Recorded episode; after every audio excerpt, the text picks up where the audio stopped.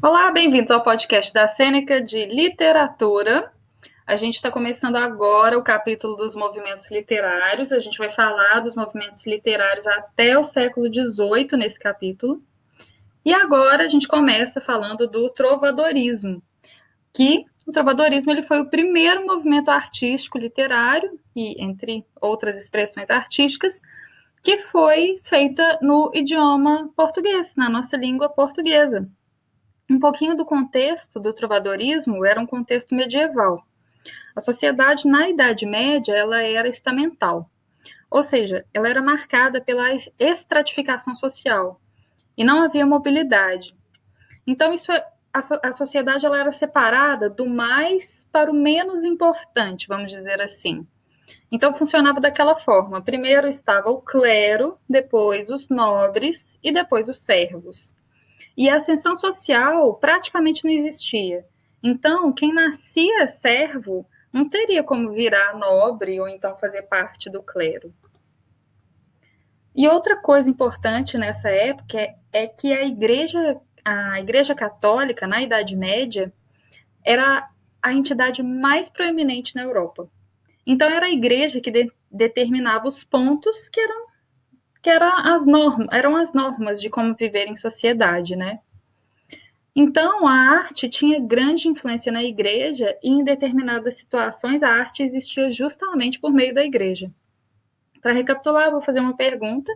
Qual foi o primeiro movimento artístico no idioma português, na língua portuguesa? Foi o trovadorismo.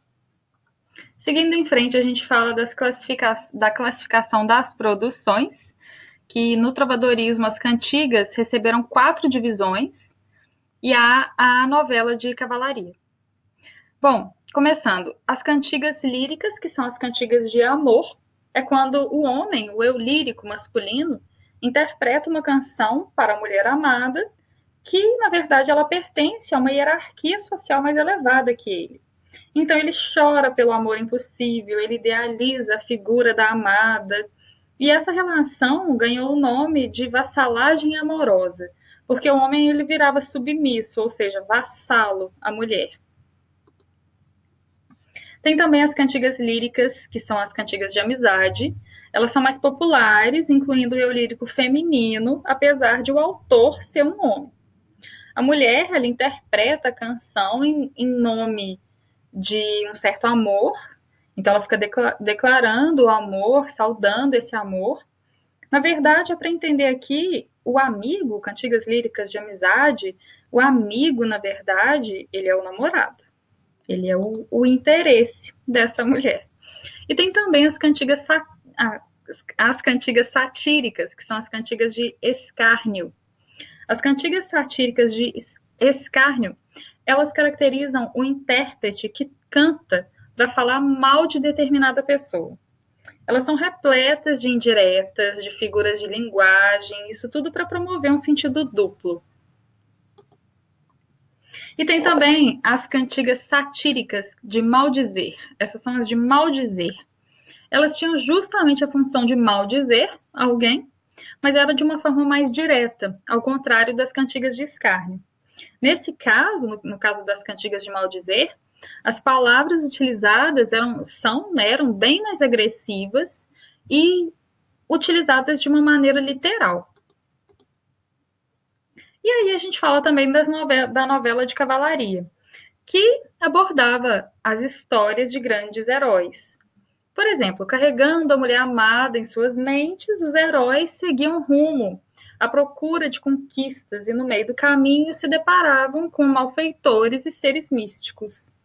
As histórias mantinham uma, uma característica teocêntrica, ou seja, Deus como ponto, ponto central do universo dentro dessa sociedade.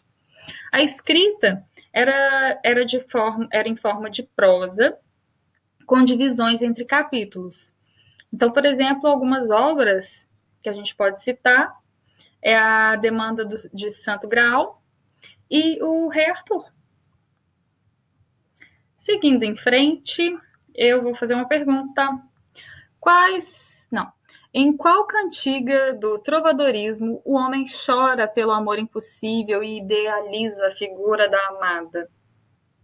São as cantigas líricas de amizade, são as satíricas de maldizer, satíricas de escárnio, ou são as cantigas líricas de amor?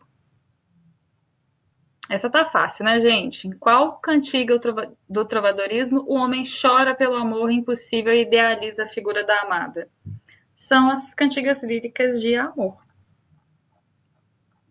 Bom, então esse podcast vai ficando por aqui sobre o trovadorismo. Continue acompanhando que a gente vai falar de mais movimentos literários até o século XVIII nesse capítulo especificamente.